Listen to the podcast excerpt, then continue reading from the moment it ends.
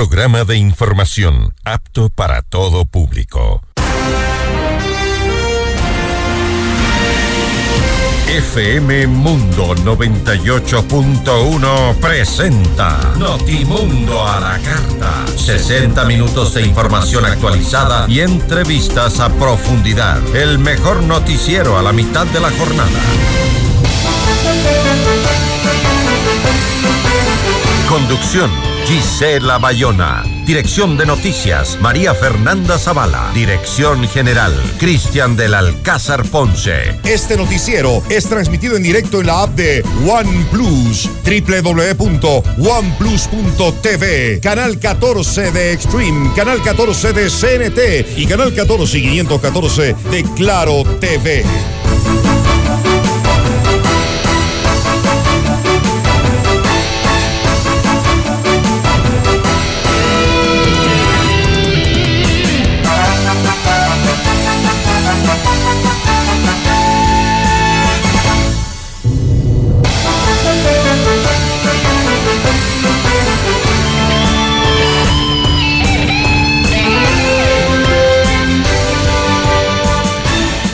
Buenas tardes con todos. Gracias por acompañarnos como todos los días con la información en Notimundo a la carta. Hoy en nuestras entrevistas vamos a conversar con Napoleón Santamaría, experto tributario, para conversar sobre eh, si la reducción de impuestos permitirá mejorar la economía en el país. Y también estaba previsto que nos acompañe el ministro de Salud, José Ruales.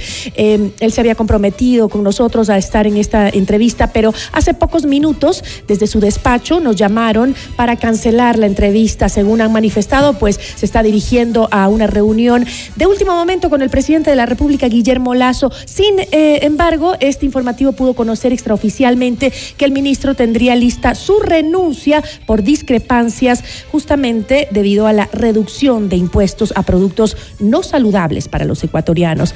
En un comunicado pues del 6 de enero, eh, el Ministerio de Salud indicó eh, justamente lo que les estamos diciendo, pero tendremos información al respecto más adelante. Bienvenidos. Titulares de Notimundo a la Carta.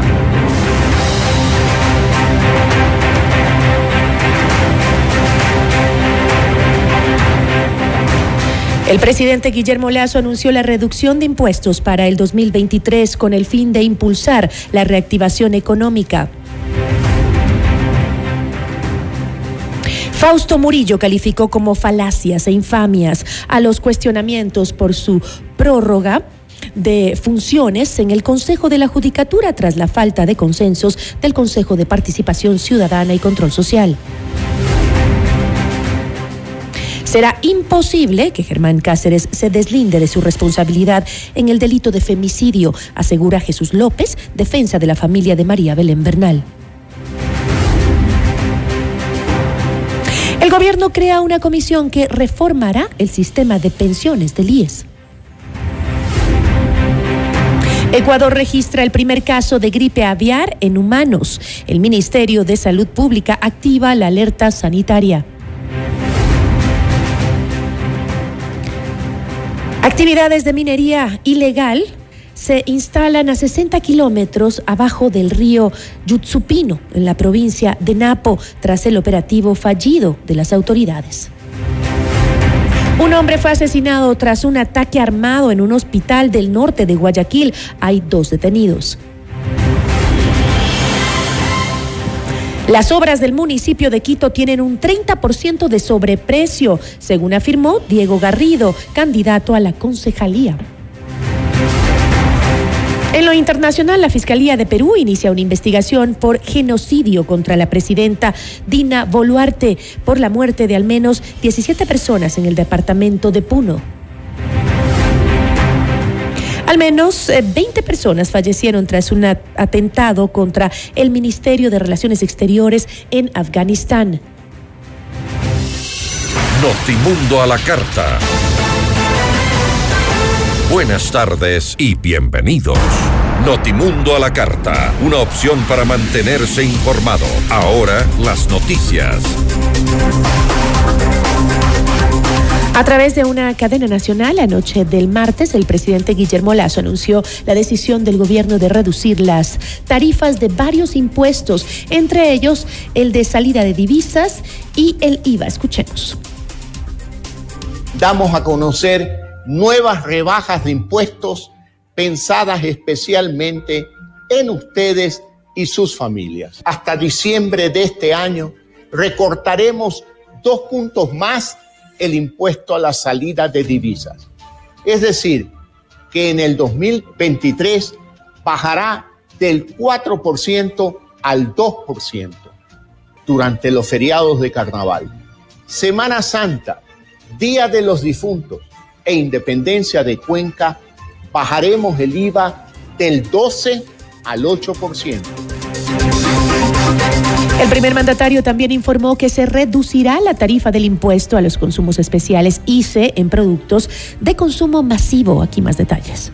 Rebajaremos el impuesto a los consumos especiales, a bebidas no alcohólicas y gaseosas, a la cerveza industrial y artesanal, a las fundas plásticas y al alcohol puro, con el objetivo de apoyar los servicios de seguridad públicos y privados cortaremos el impuesto a los consumos especiales de armas y municiones del 300% al 30%.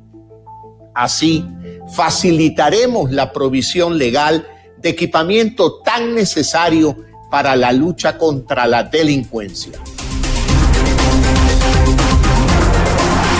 Vamos con otros temas. El periodista Cristian Zurita, quien publicó datos sobre la aparente estructura de corrupción que operaría en la Corporación Eléctrica del Ecuador, SELEC, y que estaría liderada por Danilo Carrera, cercano al presidente de la República, Guillermo Lazo, informó que fue citado por la Fiscalía para declarar en este caso. Desde el Ministerio Público eh, se confirmó que ya está en marcha una investigación previa por las denuncias realizadas en un medio de comunicación digital. Por otra parte, la Comisión de Justicia de la Asamblea Nacional recibirá el día de hoy, 11 de enero, a las 16 eh, horas 30, a 11 funcionarios y ciudadanos para que entreguen más información al respecto. Y con 80 votos a favor, el Pleno de la Asamblea Nacional aprobó la resolución para el retiro inmediato de la placa colocada en las afueras del Palacio Legislativo por orden del juez de la Concordia, Ángel Lindao, como medida de reparación a los cuatro vocales de mayoría del Consejo de Participación Ciudadana y Control Social, quienes fueron restituidos por el magistrado. La moción fue presentada por el asambleísta social cristiano Pablo Muentes. Lo resuelto por un juez incompetente no puede ser aceptado, peor cumplido. No hay justificativo para que agachemos la cabeza y seamos la vergüenza pública aceptando esa placa como medida dispuesta en una decisión que es ilegal e inconstitucional, porque la dicta un juez sin competencia territorial. En la Concordia se presentaron ocho acciones por el mismo tema de los cuatro jueces de ese cantón, tres la rechazaron por ser incompetentes y solo un juez la aceptó al margen de la constitución y la ley. No tenemos miedo a las amenazas, pues únicamente le corresponde a la Corte Constitucional pronunciarse sobre un supuesto incumplimiento, así como sobre lo, inconstitucional del fallo de la Concordia. Tras la audiencia de seguimiento de la sentencia que obliga al Consejo de Participación Ciudadana y Control Social designar al titular del Consejo de la Judicatura, los jueces constitucionales deberán decidir si la Corte Nacional de Justicia debe presentar o no una quinta terna para elegir al presidente de la Judicatura. En Notimundo Estelar, Fausto Murillo, titular de la entidad y quien se prorrogó en funciones debido a la falta de consensos para la designación de su reemplazo, rechazó los cuestionamientos que han recibido en torno a este tema y aseguró que él nunca ha tenido un interés de perseguir esa presidencia. Palacias e infamias. No olvidemos que la Corte Constitucional en la sentencia reconoce y dice que quien debe estar en el Consejo de la Judicatura presidiendo temporalmente es Fausto Murillo. Así lo dice la sentencia y legitimó o aceptó la decisión que adoptó el Pleno el 3 de febrero del 2022. Sobre las falacias y las infamias que usted acaba de señalar, tendrán que demostrar. Yo no tengo ningún acuerdo. En mi vida jamás hago acuerdos bajo la mesa. Todas mis, mis actuaciones son transparentes y a la luz pública desde que soy servidor público y desde que soy vocal del Consejo de la Judicatura. A mí no me puede tachar nadie en eso. Tengo mi frente limpia, tengo mi trayectoria, tengo mi dignidad y yo no voy a permitir que nadie, por más eh, autoridad que sea, que manche mi nombre. Además, Murillo se deslindó de la crisis en el sistema judicial y culpó a las administraciones de Paulo Rodríguez y Gustavo Yalc por los jueces que han sido cuestionados en sus decisiones, en algunos casos, a favor del crimen organizado. Lo que usted habla de la administración de justicia es por el accionar de los jueces no el accionar del Consejo de la Judicatura. He dicho yo, no somos responsables del proceso de selección que hoy por hoy tiene a los jueces que están en funciones. La gran mayoría, yo dije en una declaración, el 99.9% de jueces que están en funciones son fruto de los procesos llevados en las administraciones del ingeniero de alguna forma y del señor doctor Gustavo Ya. Finalmente, Murillo aseguró que no existe una baja ejecución del presupuesto del Consejo de la Judicatura y detalló los montos que han sido utilizados en todo el país. En todas las provincias se ha ejecutado el 99.9% del presupuesto asignado. Unas más, unas menos, pero en, la, el promedio llega al 99.9%. Sobre lo que ha dicho el doctor Terán, posiblemente se refiera al tema del proyecto de modernización de la función judicial en el campo tecnológico. Ese proceso está liderado por el señor vocal Javier Muñoz de Intriago. Lo que ocurre, se acuerdo, estoy pidiendo un informe, lo que ocurre es que algunos procesos se eh, no concluyeron a través del CERCO, porque ciertos oferentes se retractaron o no pudieron cumplir con esas ofertas. Eso es lo que ha ocurrido en ese campo específico que tiene un presupuesto diferenciado, que es un proyecto de 64 millones de dólares que fue aprobado por Semplanes y gestionado por esta administración. Eso es lo que ha ocurrido. Hemos entregado 4.500 computadoras y hoy por hoy, todos los jueces del país y todos los secretarios del país tienen computadoras nuevas. Notimundo a la carta. Información oportuna al instante mientras realiza sus actividades al mediodía. Vamos con otro tema antes de ir a la pausa comercial. Para este jueves 12 de enero está convocado el exteniente de policía Germán Cáceres para ampliar su versión en el marco de la investigación del asesinato de su esposa, María Belén Bernal. En Notimundo al día, Jesús López, abogado de la familia Bernal, afirmó que si revelan nuevos nombres, la Fiscalía deberá iniciar una nueva investigación, pues ya no puede vincular a más personas en el actual proceso. Si Germán Cáceres diera nuevos nombres, ¿Por qué se debe iniciar un proceso aparte?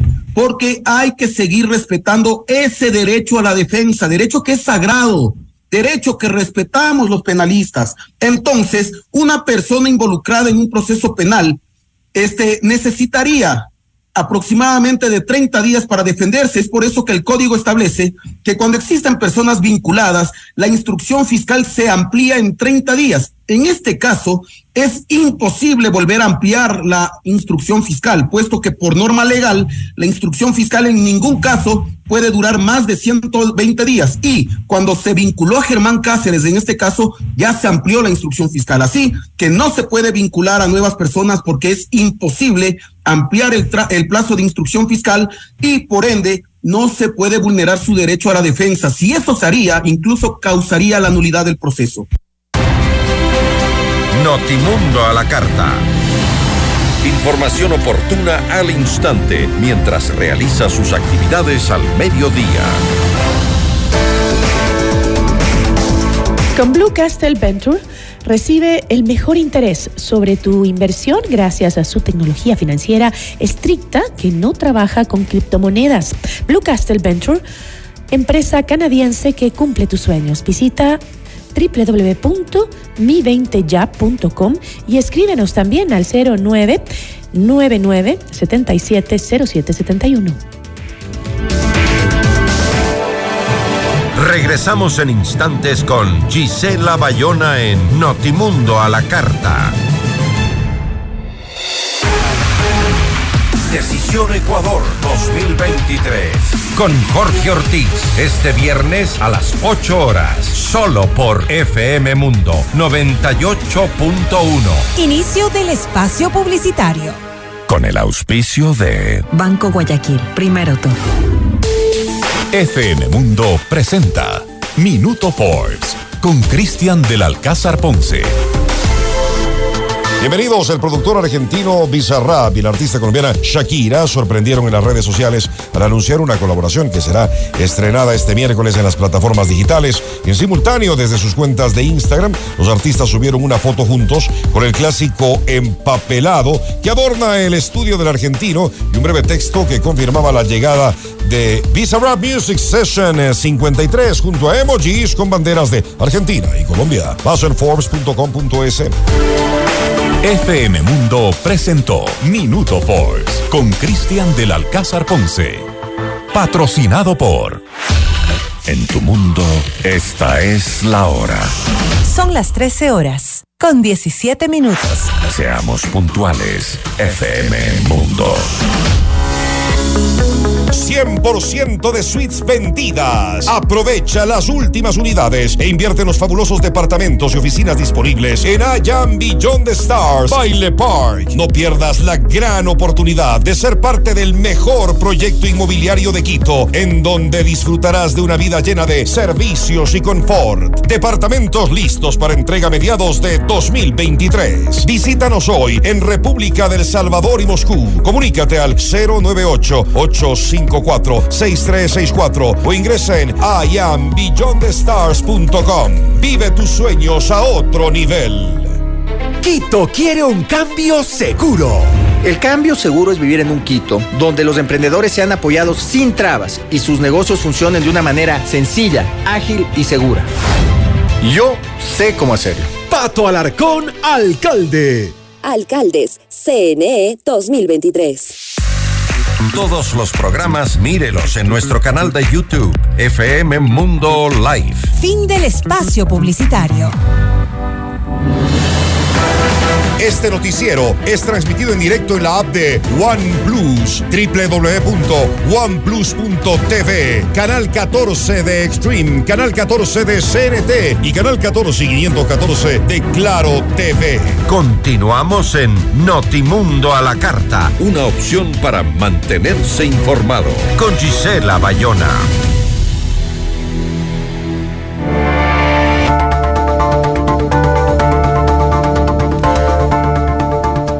Martes el Ministerio de Salud confirmó el primer caso de influenza AH5, mejor conocida como gripe aviar. En una niña de 9 años el caso se detectó en la provincia de Bolívar. ¿Existe una nueva emergencia sanitaria en el país? La entrevista a la carta, en diálogo directo con los protagonistas de los hechos. Está con nosotros Francisco Andino, exministro de Salud. Muy buenas tardes, ¿cómo está? Buenas tardes, un saludo. Gracias por acompañarnos. Eh, ¿Cómo ve usted la situación respecto a lo que está sucediendo con esta aparición o detección del de, eh, primer caso de gripe aviar en un humano? Se trataría de una pequeña niña de nueve años en la provincia de Bolívar. ¿Esto qué implicaría en el contexto de salud del país? Bueno, tenemos que hacer primero eh, un valorativo, antes de todo saludar a la, a la audiencia, desearle feliz año. Gracias. Y obviamente a ustedes también. Lo que ne necesitamos ver es el contexto general de lo que pasa en la salud pública en el Ecuador. Uh -huh. El momento en que el 2013-2014 se derribó el programa de epidemiología y obviamente se degradó a los epidemiólogos de NSD de SP12 a SP9, obviamente hubo una migración y la salud colectiva se vino eh, a echar a menos. También el hecho de eliminar las funciones del Instituto Nacional de Higiene uh -huh. en el 2012, obviamente generó también la falta de seguimiento y el control laboratorial y el acercamiento del diagnóstico laboratorial, para lo cual se habla de la cero prevalencia, que es el seguimiento laboratorial de cualquiera de las enfermedades. En la otra parte del contexto podemos nosotros referir que tasas de ataque más, más, más eh, menores a uno, como la, del, la, de la viruela del mono, eh, dieron inclusive por, por resultado un fallecimiento y una y, más de 300 casos esparcibles. En el caso de la influencia, del tipo de la influencia, y en este caso de la gripe aviar, por ser microorganismos respiratorios y obviamente también cíclicos, la etapa de contagio tiene mayor a uno y eso significaría que las tasas de ataque podría llevar, si no hay una muy buena vigilancia epidemiológica, a, a tener más de un caso al respecto y eso es lo que nosotros tenemos que seguir mirando. Por lo tanto, la vigilancia epidemiológica de la niña de la provincia del Bolívar debe de ser eh, un escaso de alerta epidemiológica y que todos los todos todas las unidades del país estén precisamente informando de manera veraz, rápida y eficiente. El problema será el tipo de diagnóstico y la recurrencia del diagnóstico al no tener el Instituto Nacional. Es decir, que podrían existir más casos, que podría no ser este el único. Claro que sí. Eh, yo por ahora no tengo la cifra de tasa de ataque, pero si la tasa de ataque de la influenza pasa de 1 a 2, de 1,5 a 2, obviamente se, torna exponencial. Y exponencial decimos es que hay un crecimiento geométrico de lo que de lo que tenemos nosotros enfermedades mucho más si son respiratorias y teniendo también un, un ciclo de clima muy favorable en la sierra ecuatoriana y en la costa que comienza también la época lluviosa en la que podemos tener problemas inclusive de confusión de casos precisamente por la, la presencia de otros patógenos. En el caso de la tierra y en, el Ecuador, el virus sincitial respiratorio ha tenido un brote y entre ellos también un brote del COVID, ¿no es cierto? Del, y de una cepa variante de Omicron. Y eso determina que nosotros podemos tener epidemias eh, binarias o de, dos componentes o de tres componentes. Como ya hemos visto en el caso del COVID y la influenza. Exactamente, y del virus incitial respiratorio mal diagnosticado y mal manejado en el Ecuador. Ahora, eh, sin embargo, de lo que usted nos comenta, eh, doctor, el Ministerio de Salud Pública junto a la Agencia de Regulación y Control Fito y Sanitario establecieron un cerco epidemiológico alrededor de la familia de esta paciente afectada que fue detectada. Este, sin embargo, este, hemos visto que en el transcurso de la pandemia del COVID-19, estos cercos epidemiológicos no fueron muy efectivos o no por lo menos como se lo esperaba. ¿Qué se puede esperar de este tipo de cercos epidemiológicos y si es que en este caso funcionarían? Tenemos nosotros que elaborar otros planes y programas de control epidemiológico considerando la fórmula que decimos riesgo. ¿no? Riesgo es igual a amenaza más, más exposición sobre vulnerabilidad. Y a nosotros aquí hemos trabajado sobre la, amenaza y la exposición, pero no hemos trabajado muy poco sobre la vulnerabilidad. La vulnerabilidad tiene que ver con el individuo, la comunidad, la sociedad en sí, la familia. Entonces, no puedes tú reconocer riesgo y tener el autocuidado y generar la movilización social de salud. Eso es lo que queremos nosotros cambiar en el esquema sanitarista, en el Foro Permanente de la Salud, al cual me pertenezco.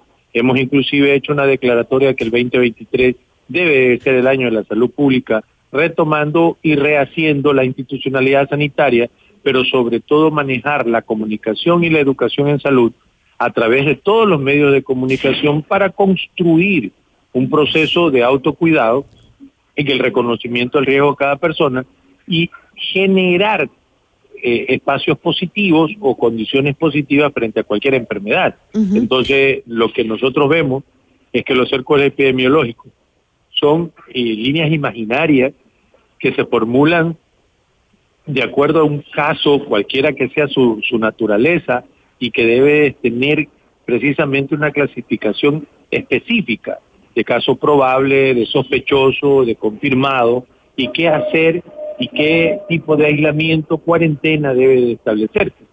Si en el caso de la viruela del mono tuvimos nosotros inclusive más de 300 casos que se diseminaron, eso significa que la salud pública sigue fracasada. Y en este caso, si podemos nosotros ver que se difunda una enfermedad de esta naturaleza, Dios no quiera, definitivamente podemos tener un concepto doble con el tema del COVID y el virus incitial respiratorio que podría traernos mayores... ¿Una nueva emergencia sanitaria? Posiblemente, si es que nosotros no manejamos bien las condiciones y para ello se necesita políticas estructuradas de salud. Ahora, eh, doctor, eh, a través de un comunicado de prensa, el ministerio reiteró que el consumo humano de aves y huevos no representa un riesgo para la salud o un posible contagio de la gripe aviar. Eh, ¿Nos puede explicar usted cómo se contagia entonces la gripe aviar más aún ahora que ya tenemos un caso, eh, por lo menos eh, un caso registrado por las autoridades?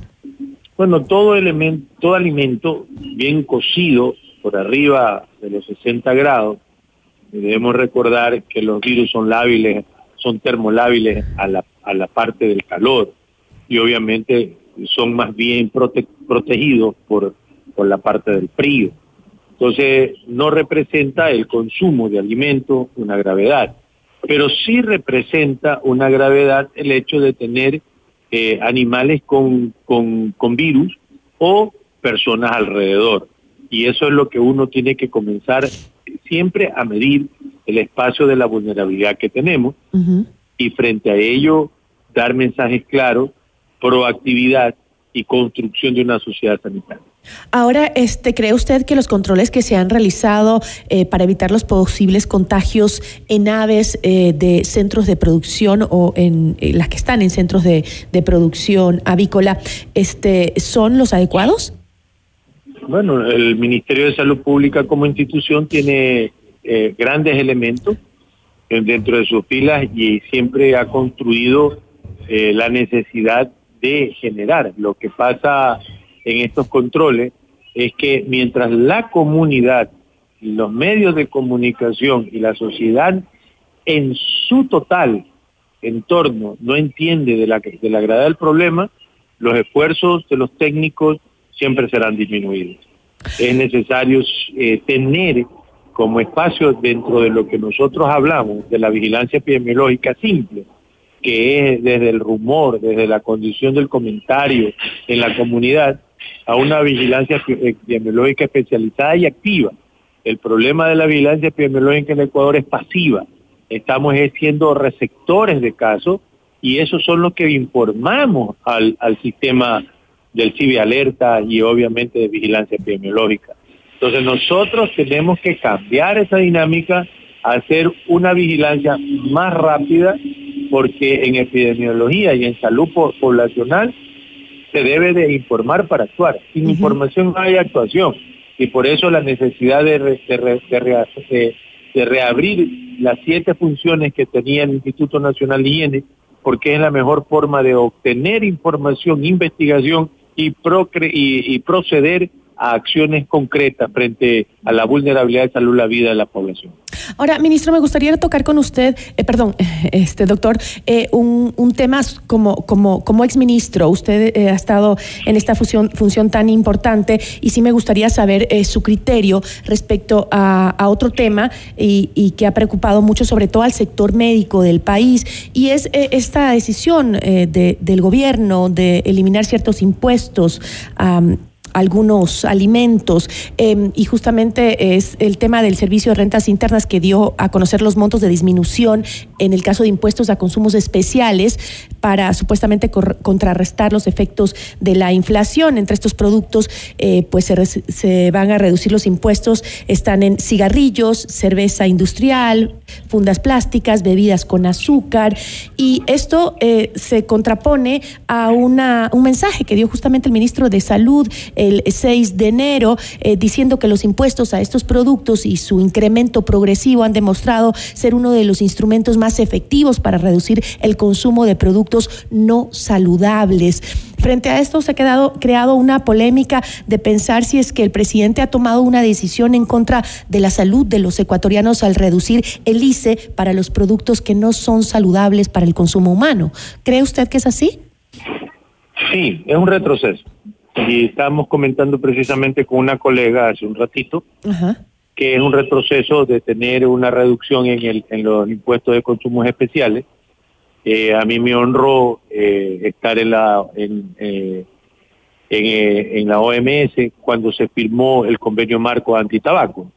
Entonces eso conllevó a no tener publicidad muy seductora hacia el consumo del tabaco y también del alcohol. obviamente es uno de los instrumentos, pero el subir el costo de esto hace que sea menos accesible o pensarlo dos veces de acceder a ese mecanismo, no siendo el único, porque debe, debe seguir siendo los cambios de estilo de vida y volvemos al mismo punto de la parte de la promoción y la educomunicación en salud.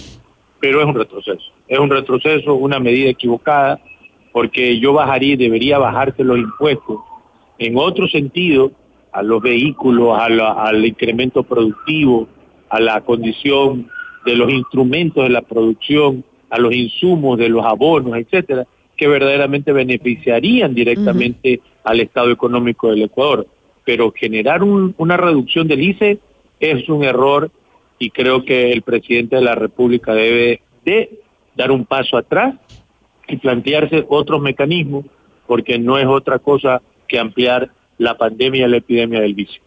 Yo le agradezco mucho por eh, haber aceptado esta entrevista, doctor. Muchísimas gracias. Y a usted, un abrazo. Una muy buena tarde. Francisco Andino, exministro de Salud. Regresamos en instantes con Gisela Bayona en Notimundo a la Carta. Decisión Ecuador 2023.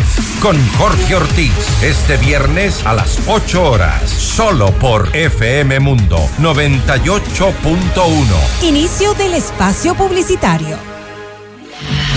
Y ahora, el mundo del deporte con Eduardo Andino.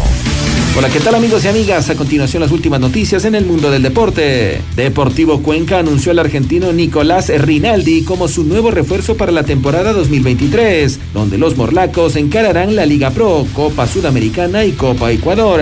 En la temporada pasada se colocaron en la séptima posición de la tabla acumulada y eso les dio el cupo al torneo internacional. Bienvenido a nuestra familia Nico Rinaldi, anunció el club en sus redes sociales. De 29 años, llega procedente del Cienciano de la División de Perú y firmó por una temporada con el Deportivo Cuenca. En 2022 se disputó 34 partidos en los que marcó 5 goles y asistió en dos oportunidades. De esta manera, se suma a las contrataciones de los ecuatorianos Richard Farías, Nicolás Dávila, Andrés López y Diego Ávila, el argentino Luciano Recalde. El equipo será dirigido esta temporada por Gabriel del Valle. Hasta aquí el mundo del deporte con Eduardo Andino. En el 2023 llega Ecuador Ara Malikian, el genio del violín. Un espectáculo extraordinario del más alto nivel, The Ara Malikian World Tour. Su virtuosismo te hará vivir la música de un modo emocionante, diferente entre lo clásico del violín y la irreverencia del rock. Una experiencia única. Quito, 18 de mayo, Teatro Nacional Casa de la Cultura. Ya disponible en ticketshow.com.es, Río Centro, Mole El Jardín y Paseo San Francisco. 10 meses sin intereses con tarjetas Produbanco. Ara Malikian te lo trae Top Shows. Ven y vive la experiencia Pícaro, ahora en Quito, un lugar que te va a encantar. Deliciosa comida, sabores incomparables, momentos únicos, un ambiente alegre y divertido para que disfrutes intensamente en pareja, entre amigos o con toda la familia. En Pícaro, a la hora de almuerzo los niños comen gratis. Miércoles, jueves, viernes y sábado, la mejor música en vivo. Nos encontramos en Cristóbal Gangotena e Isabela Católica La Floresta. Reservas al 099-074-0000 y pícaro.es. Pícaro Resto Grill, las cosas ricas de la vida. Un, dos, un, dos, tres. Un, dos, un, dos, tres. Triplique lo bueno con el Maxi Multiplicador 3x2 de Super Maxi. Compre dos cereales Zucaritas Kellogg's 480 gramos y el tercero gratis. Compre dos detergentes Luisa de Primavera Deja 5 kilos y el tercero gratis. Compre dos pañitos húmedos Haggis por 100 y el tercero gratis. Son más de 300 productos en 3x2 del 5 de enero al 1 de febrero. Las promociones tienen un lado super. Super Maxi, el placer de comprar. Quito quiere un cambio seguro. El cambio seguro es vivir en un Quito donde los emprendedores sean apoyados sin trabas y sus negocios funcionen de una manera sencilla, ágil y segura. Yo sé cómo hacerlo. Pato Alarcón, alcalde. Alcaldes, CNE 2023. En vivo, lo mejor de nuestra programación desde tu teléfono móvil. Descarga nuestra increíble app FM Mundo 98.1. Fin de la publicidad.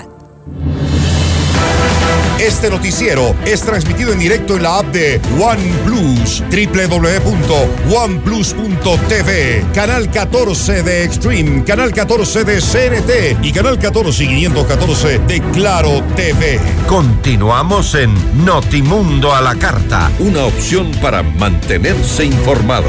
Con Gisela Bayona. Notimundo a la Carta, una opción para mantenerse informado. Ahora las noticias. Seguimos informando. El Ministerio del Interior realizará un informe sobre la relación entre candidatos de las elecciones seccionales de febrero y el narcotráfico hasta el viernes 13 de enero. Así lo informó Juan Zapata, titular de la cartera de Estado. A ver, Lenny, yo no he dicho que vamos a dar a conocer nombres. Lo que yo he dicho es que todo el informe que ha trabajado inteligencia de la policía por varias semanas, que es un trabajo muy técnico y profesional, con vinculaciones, con organigramas, con estructuras, con conexiones, no solamente en narcotráfico, sino, sino también de minería ilegal, en muchos casos, ya captados, en otros casos, por captar candidatos, que también tiene que ser una alerta a aquellos que hoy en, en momento buscan financiamiento y, esa desesperación hace que caigan fácilmente en estas pero después el crimen organizado cobrará ese favor. Es lo que nosotros, ¿qué es lo que tenemos que hacer? Lo que responsablemente corresponde, entregar toda la información con la mayor cantidad de evidencias posibles al organismo que tiene que investigar, que es la Fiscalía, y eso es lo que nosotros daremos. Hasta el día viernes cerraremos los informes y nosotros entregaremos a la Fiscalía para que haga su trabajo. Es lo que nos corresponde. El gobierno creó la comisión interdisciplinaria para evaluar la situación del Instituto Ecuatoriano de Seguridad Social IES y elaborar un proyecto de ley para el sistema de pensiones. Esta delegación estará presidida por el economista Augusto de la Torre y exfuncionarios de organismos internacionales. Escuchemos más detalles de lo que dijo el presidente Guillermo Lazo. preocupados por la situación del Instituto Ecuatoriano de Seguridad Social, hemos creído conveniente crear una comisión ciudadana que evalúe al IES y plantee al gobierno un conjunto de reformas que permitan que el Seguro Social brinde los servicios que debe brindar a sus afiliados, que nos asegure la sostenibilidad en el tiempo y de esa forma cumplir con exigencias de los ciudadanos respecto del Instituto Ecuatoriano de Seguridad Social.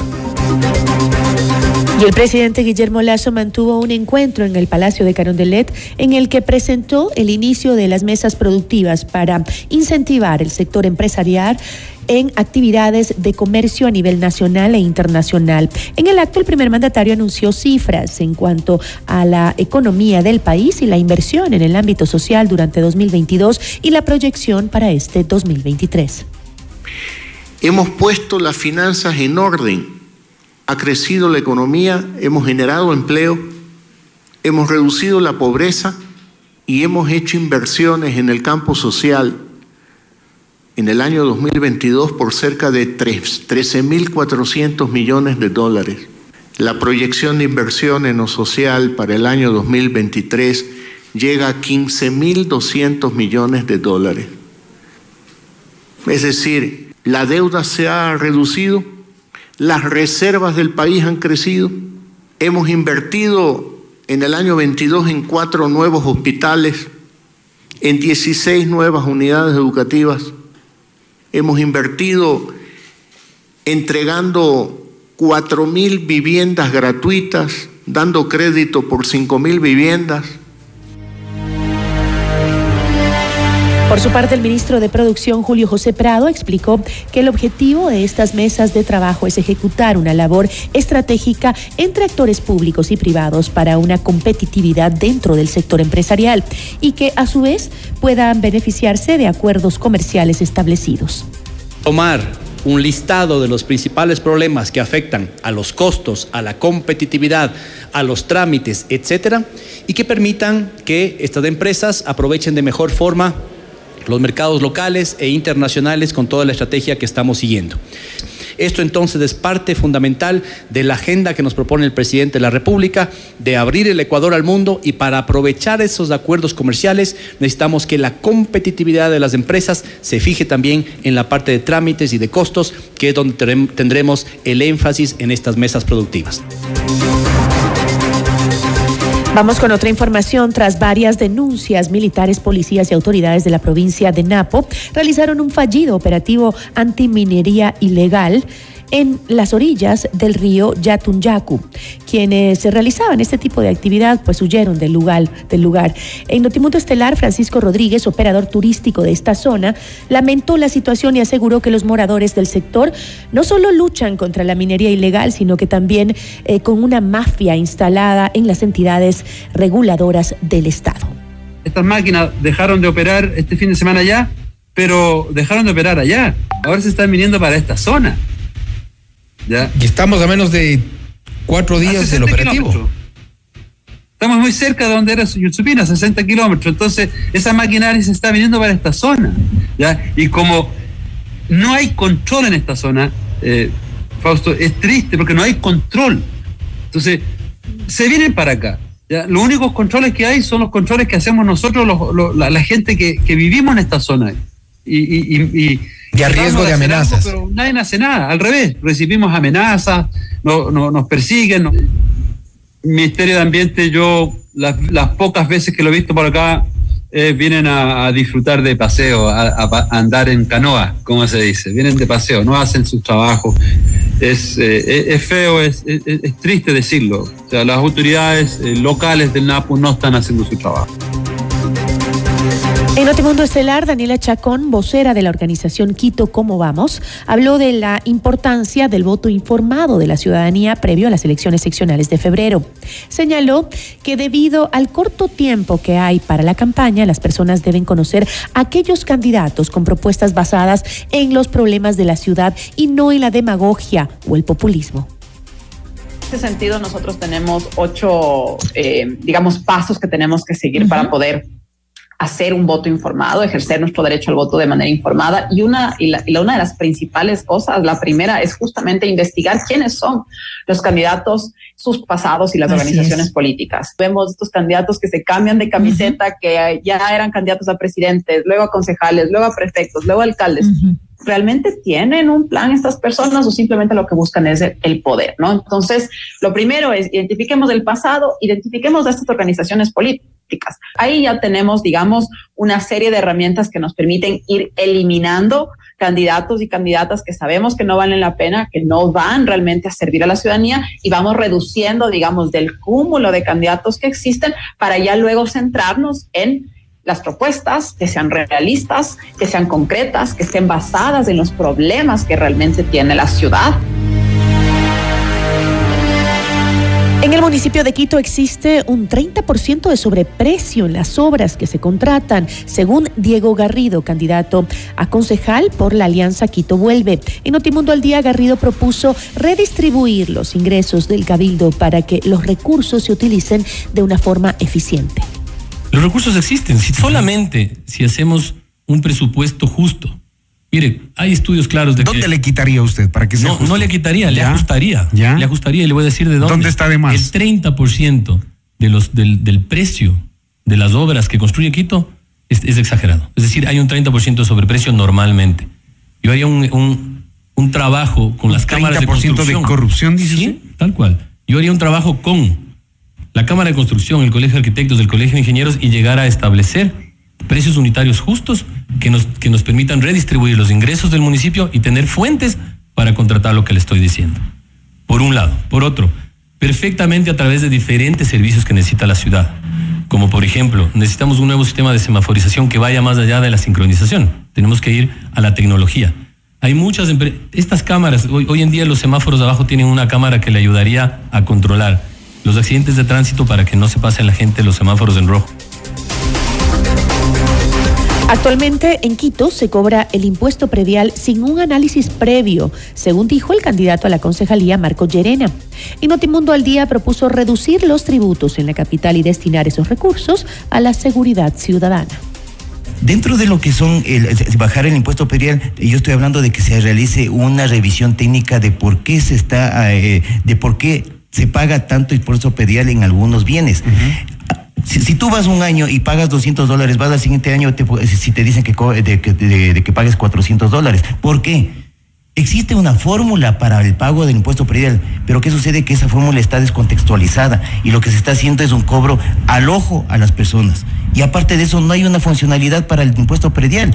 Teniendo en cuenta que de parte del impuesto predial estamos pagando una tasa de seguridad. ¿Tú ves si tú ves seguridad en las calles, tú ves seguridad en los barrios, no ves. Entonces no hay una funcionalidad. Entonces con eso vamos realmente nosotros a poner la casa en orden, vamos a darle la seguridad a las personas de que su pago va a ser el, relativamente el adecuado y que con ese impuesto estamos se, se va a hacer obra y obviamente va a dar el beneficio hacia las personas.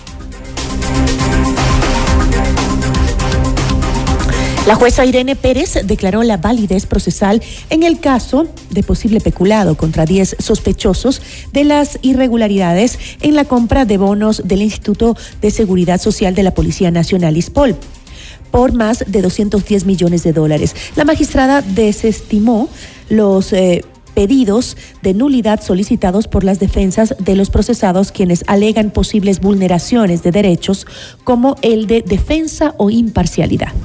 Thank you.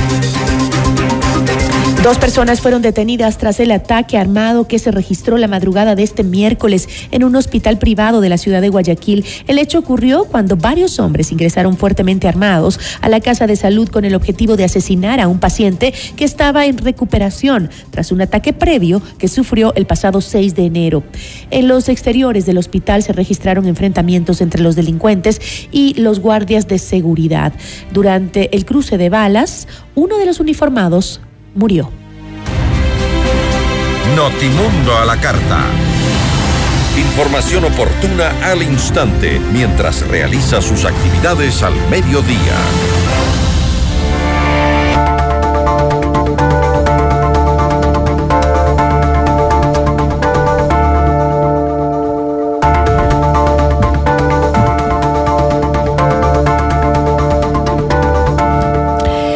Martes, el presidente de la República, Guillermo Lazo, anunció la reducción de tres impuestos en el país. ¿Esta medida ayudará a dinamizar la economía este 2023? La entrevista a la carta, en diálogo directo con los protagonistas de los hechos. Nos acompaña Napoleón Santamaría, experto tributario. ¿Cómo está? Muy buenas tardes, gracias por acompañarnos. Saludos, Gisela. Un fuerte abrazo a todos y a través de sus micrófonos. Un generoso saludo de feliz año para todos nosotros. Muchísimas gracias, muy amable. Eh, Conversemos un poco respecto a esta decisión que ha tomado el presidente en eh, supuestamente para ayudar a reactivar la economía, ¿no? Eh, la reducción de algunos impuestos. Afirmó el presidente que hasta diciembre de 2023 se recortará hasta dos puntos más del impuesto de salida de divisas, es decir, durante este año bajará del 4% al 2%. Con esta medida, pues el presidente busca abaratar las importaciones de maquinaria y diversos productos de consumo de hogares y atraer, dijo, la inversión para dinamizar la oferta económica y el empleo. ¿Cómo ayuda, economista, esta medida para dinamizar justamente la economía y generar más empleo en el país? Gisela, hay que, hay que empezar diciendo que el anuncio lo hace el presidente y por lo tanto el, el mensaje político es que el presidente está haciendo una reducción del impuesto.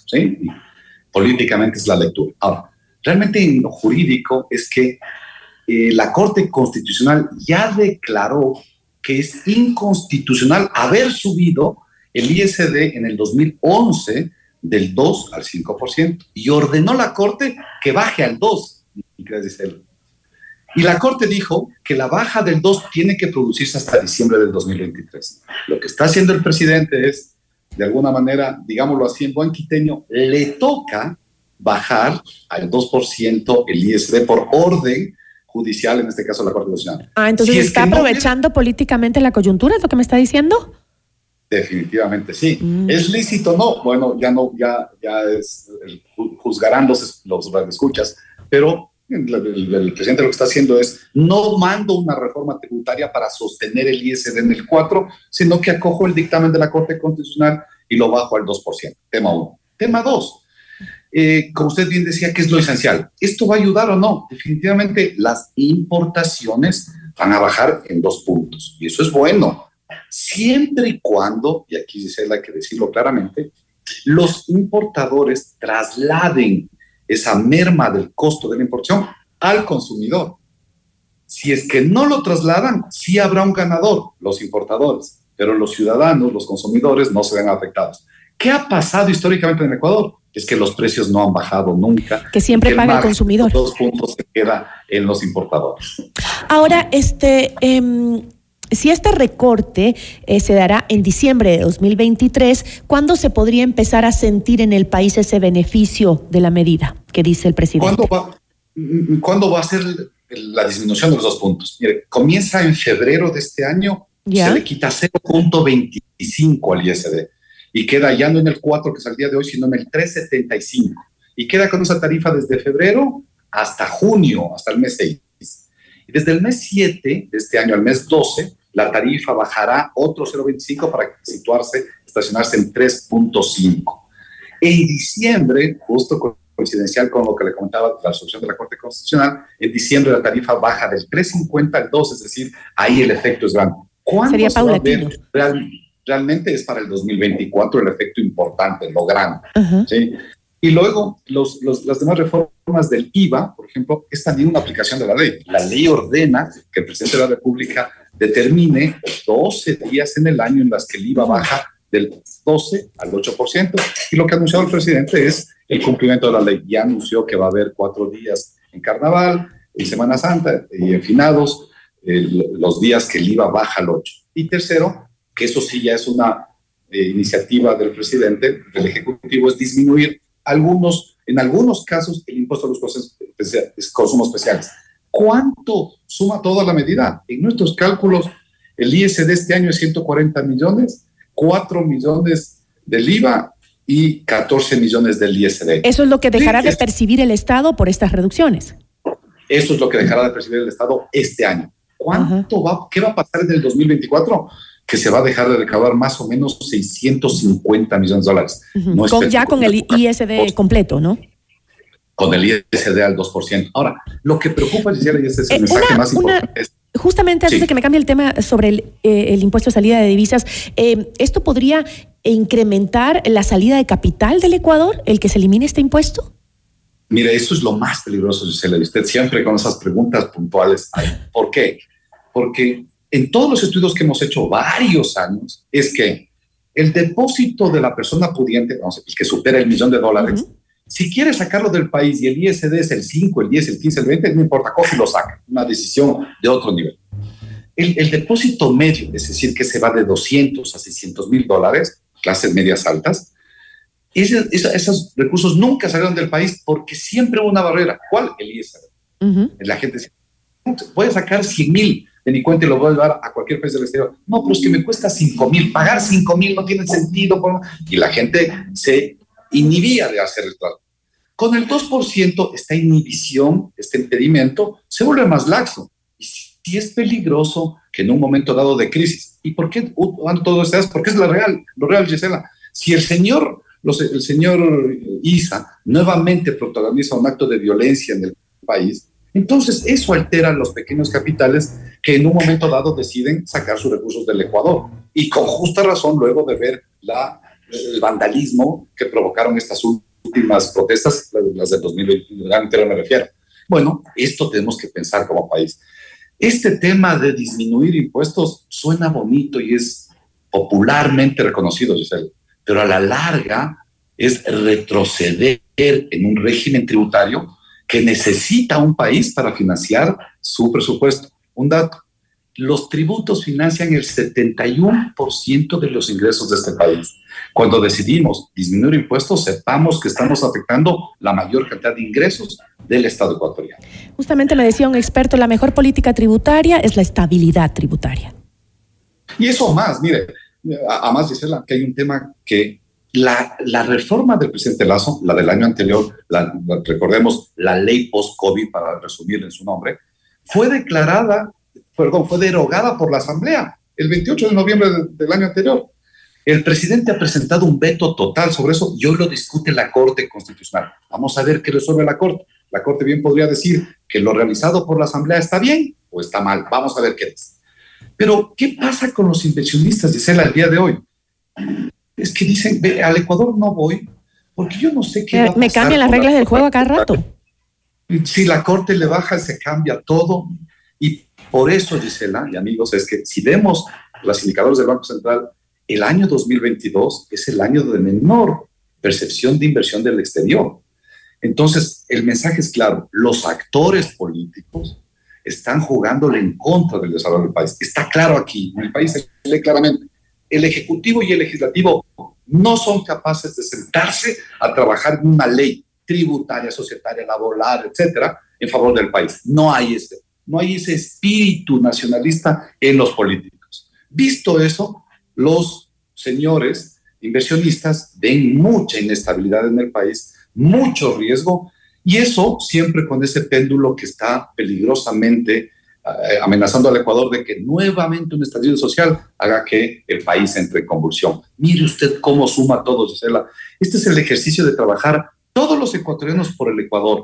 Ojalá los políticos entiendan. Cuando llegan a funciones, dejan de ser miembros de un partido político y pasan a ser servidores públicos, servidores de un país de 18 millones de ecuatorianos. Eso no han entendido nuestros políticos. Y no solo que esto afecta en los sentidos que usted ha presentado a la estabilidad económica del país, a la inversión, sino también afecta la salud de los ecuatorianos, aquellos impuestos que se están eh, eh, bajando de los consumos especiales. Nos decía justamente eh, un ex ministro de Salud en la entrevista anterior, nos decía el ex ministro Andino, que esto es un retroceso, así como usted lo dice en el ámbito económico, es un retroceso en el ámbito tributario, también en el ámbito sanitario es un retroceso porque se está haciendo que se consuman más productos que son dañinos para los ecuatorianos, según el testimonio de los expertos, ¿no? Eh, eh, es decir, estas... eh, eh, estas decisiones que se están tomando no tienen realmente un sustento para mejorar la situación de los ecuatorianos en general.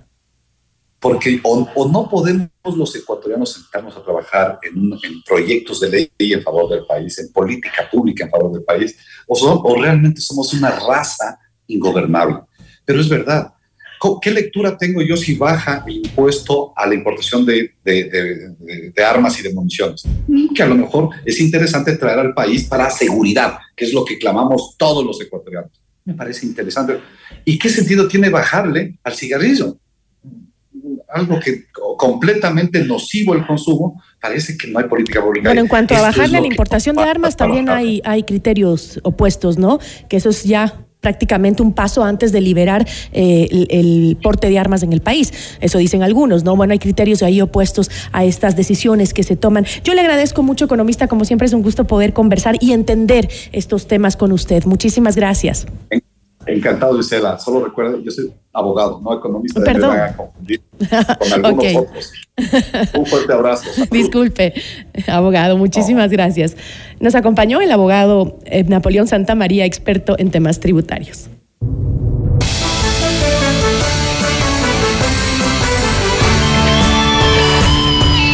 Nos despedimos con algo de información internacional. La Fiscalía de Perú anunció el inicio de una investigación contra la presidenta del país, Dina Boluarte, por la muerte de, de al menos 17 personas en la jornada de protestas del pasado 9 de enero en la localidad de Juliaca, en el sur del país.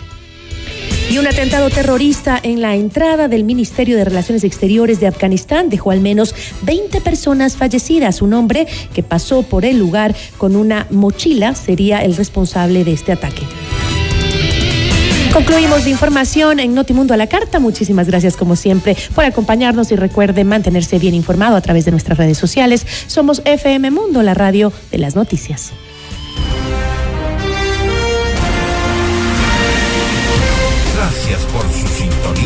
Tarde. FM Mundo 98.1 presentó Notimundo a la carta. 60 minutos de noticias actualizadas y entrevistas. El mejor noticiero a la mitad de la jornada. Conducción Gisela Bayona. Ingeniería de sonido Mauro Olivo. Producción FM Mundo Live Javier Merino. Dirección de arte Laili Quinteros. Coordinación y redacción Fernanda Utreras. Redacción y redes sociales José Martín Muñoz. Dirección de noticias María Fernanda Zavala. Dirección general Cristian del Alcázar Ponce.